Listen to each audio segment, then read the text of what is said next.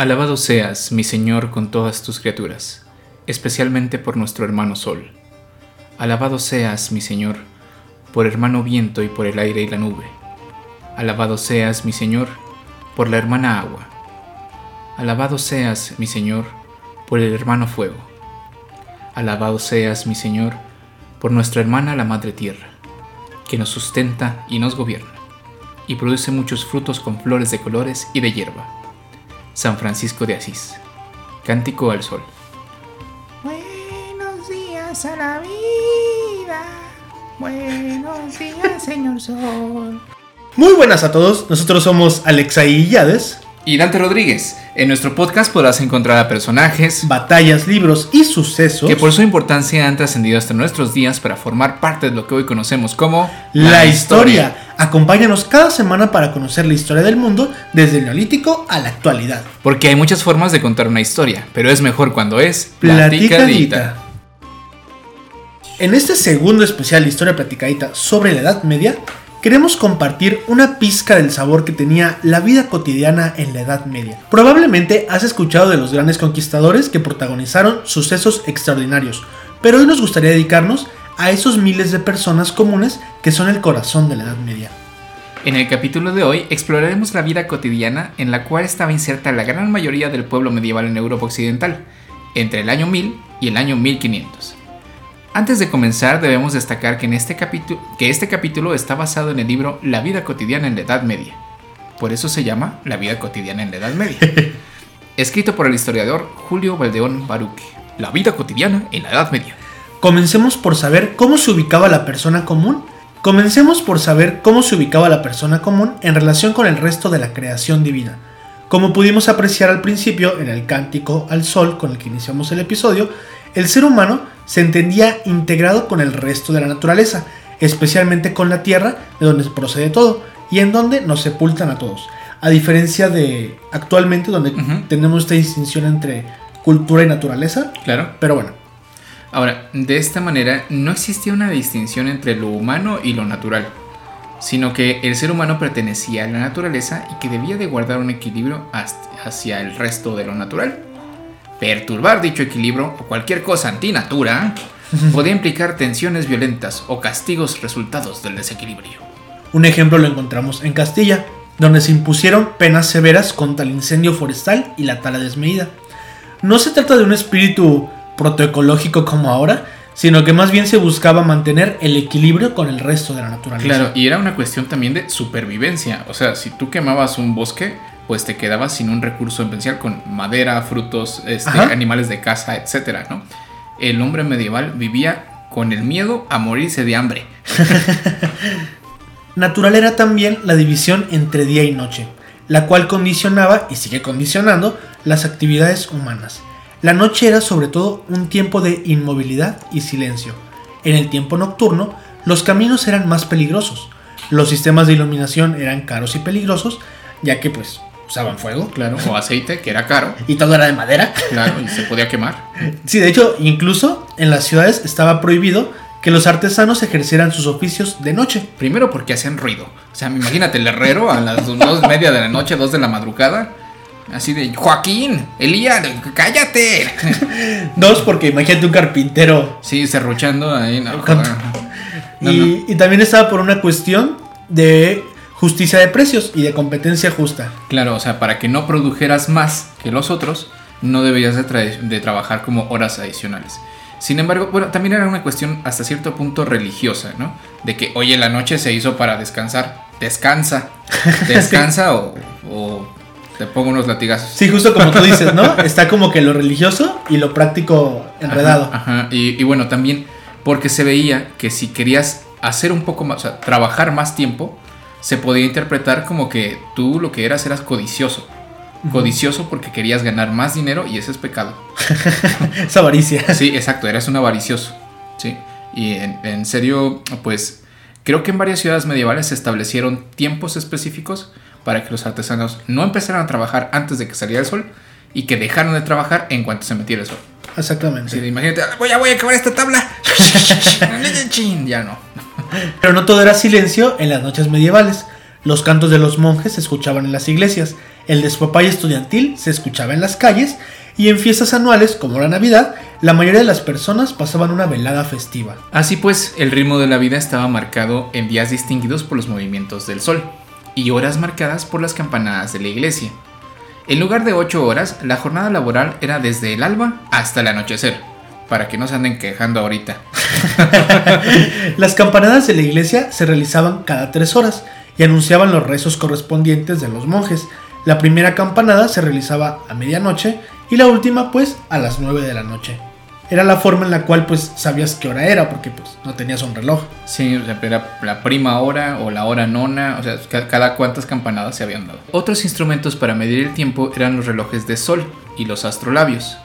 Más adelante, en el siglo XIV, se introdujeron en Europa pues relojes de pesos y campanas que eran instalados en las fachadas de los ayuntamientos, por lo que las personas de la ciudad podían saber la hora sin la necesidad de las campanadas. Para el medievalista Jacques Le Goff, esto significó la creación del tiempo laico, pues la orientación temporal comenzó a independizarse de la temporalidad eclesiástica. O sea, el hecho de desasociar la vida de las campanadas de la iglesia, sino verlo como de una forma pues civil, el, el- el tiempo, pues también empezó un poquito con esta idea de separación de iglesia y Estado. ¿no? De eso iba el tiempo. Hablemos ahora del espacio. La mayoría de las personas solo conocerán los alrededores del lugar en el que habían nacido. No obstante, mercaderes, clérigos, peregrinos, juglares y vagabundos contaban con una red de caminos para viajar a las aldeas y ciudades próximas. Como dato curioso, muchos de estos caminos habían sido construidos en tiempos romanos. Aunque, eso sí, la velocidad de traslado es sumamente lenta, pues en el mejor de los casos alcanzabas 10 kilómetros por hora. Claro, pues si vas a pie y y 10 kilómetros por hora, pues si vas corriendo. porque- no sé tú, pero yo camino a 3 kilómetros por hora. Sí, exactamente, Pero ¿no? bueno, soy gordo. Entonces, eh, por regla general, no es necesariamente que digamos que el tiempo en la Edad Media era lento, pero digamos que la vida cotidiana se vivía con, hasta cierto punto, una idea diferente de qué tan rápido vamos. ¿no?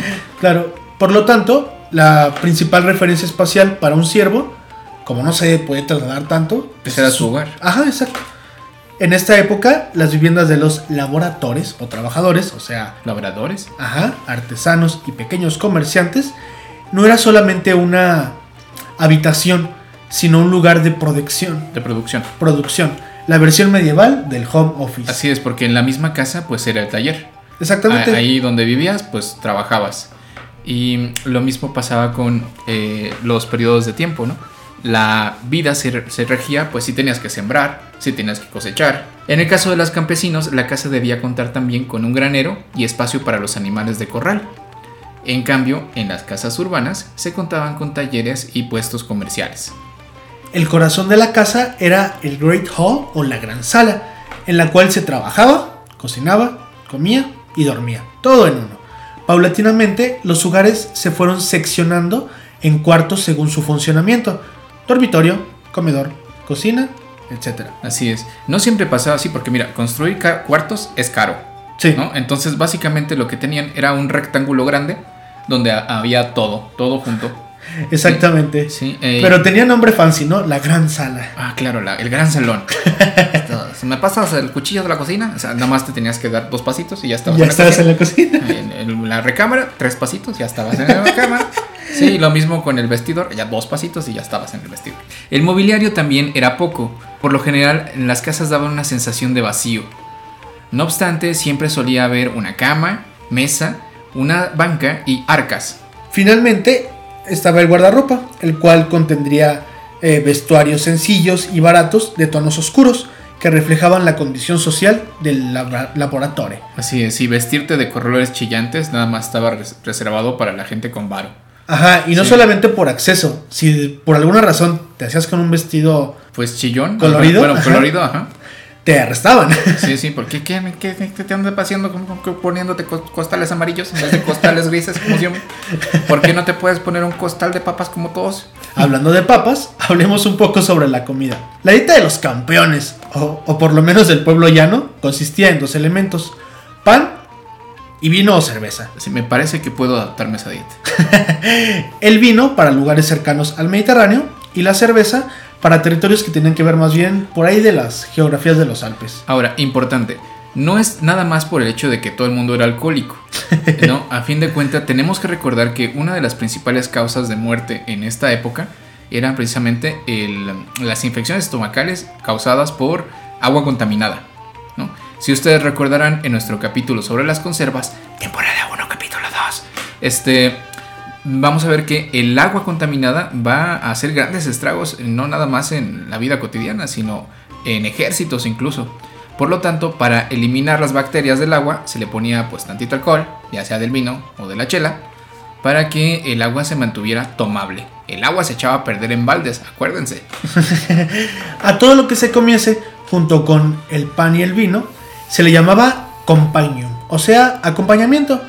Y aquí se incluyen cosas como hortalizas, Pescado, carne, verduras legumbres. y algunas frutas.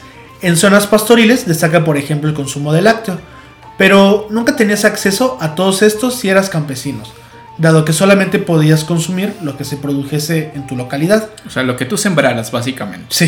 Sí, vive como puedas. En cambio, las personas de la ciudad tenían acceso a una mayor diversidad de alimento gracias a los mercados. También otra figura aquí, pues, es el de los monjes encla- enclaustrados. Monjes y o monjas enclaustrados, ¿no? Si estaban en un claustro, pues eh, ni siquiera deberían conocer el sabor a la carne, la cual estaba prohibida por ser fuente de concupiscencia. Ahora, en cambio, por lo general, estas personas tenían una dieta a base de vegetales, al ser considerados estos alimentos, pues, alimentos más puros. Es una idea común asociar la Edad Media al consumo de carne.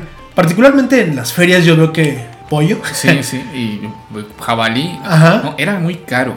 Era muy, muy caro para la gente común comer carne. ¿No? Ajá, solamente los nobles podían permitirse ese consumo en grandes cantidades. Así luego les daba gota.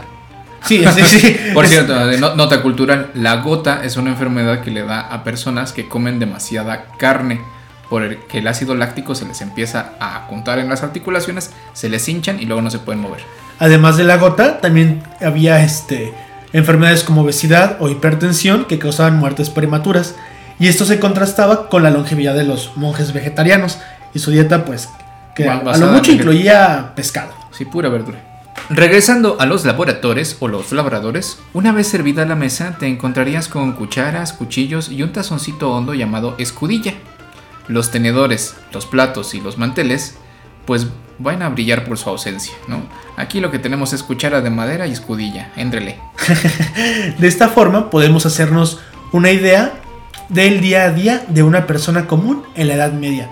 Pero así como venimos al mundo, también nos tenemos que ir, por lo que es hora de hablar un poquito de la muerte cotidiana en la Edad Media. Para los cristianos, la muerte es un instante de separación entre el alma y el cuerpo. Se trata de un tránsito doloroso, pero libre de tonos macabros como hoy los tenemos.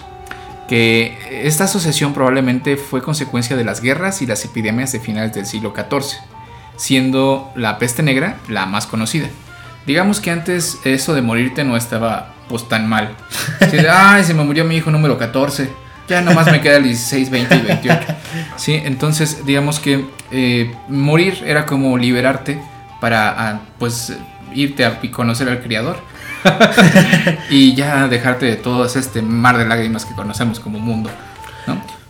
La vida del cristiano medieval es una preparación para la muerte y el tránsito hacia la otra vida, como bien comentas. Las últimas acciones de una persona era la confesión y la testamentación, para resolver todos sus problemas terrenales y, de paso, mejorar sus posibilidades para entrar al paraíso.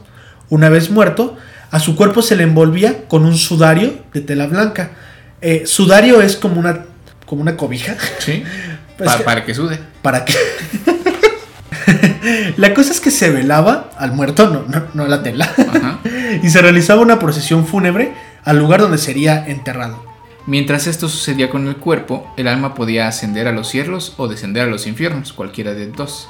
Aunque también existe la idea de un tercer lugar llamado el purgatorio. La idea del purgatorio surge alrededor del siglo XI, pero no se va a popularizar hasta el siglo XIV. De esta forma es que dimos como una especie de pizca Ajá. de cómo es la vida y muerte en la vida cotidiana. de un- una persona medieval. Por cierto, el purgatorio empezó a ser popular hasta que se, se se publicó la Divina Comedia, ¿sabías? No, no lo sabía. Ah, pues sí, fue como que la principal difusora del purgatorio. Y de ahí, o sea, mucha del, del conocimiento post-medieval que tenemos es porque por la influencia que ejerció la Divina Comedia en el imaginario popular de cómo era el purgatorio y cómo era el infierno. Órales. Bueno, de esta manera es que podemos empezar a conectar con estas ideas de la muerte y lo tenebroso con la última parte de nuestro especial sobre Edad Media, que va a ser el miedo en la Edad Media. Esperemos que les estén gustando estos cortos episodios especiales sobre la Edad Media y esperemos que también pues les aporten un poquito más de eh, conocimiento sobre esta etapa histórica y mejor aún de curiosidad. Nos despedimos invitándolos a que nos sigan en nuestras redes sociales que son arroba hplaticadita en Facebook, Twitter, Instagram, Pinterest y creo que ya. De igual manera nos pueden contactar por correo electrónico en historiaplaticadita.gmail.com sí y de igual manera pueden consultar nuestra página web que es historiaplaticadita.com. Y pues se ponen muy vivos para el siguiente capítulo del miedo en la Edad Media porque pues el miedo no anda en burro.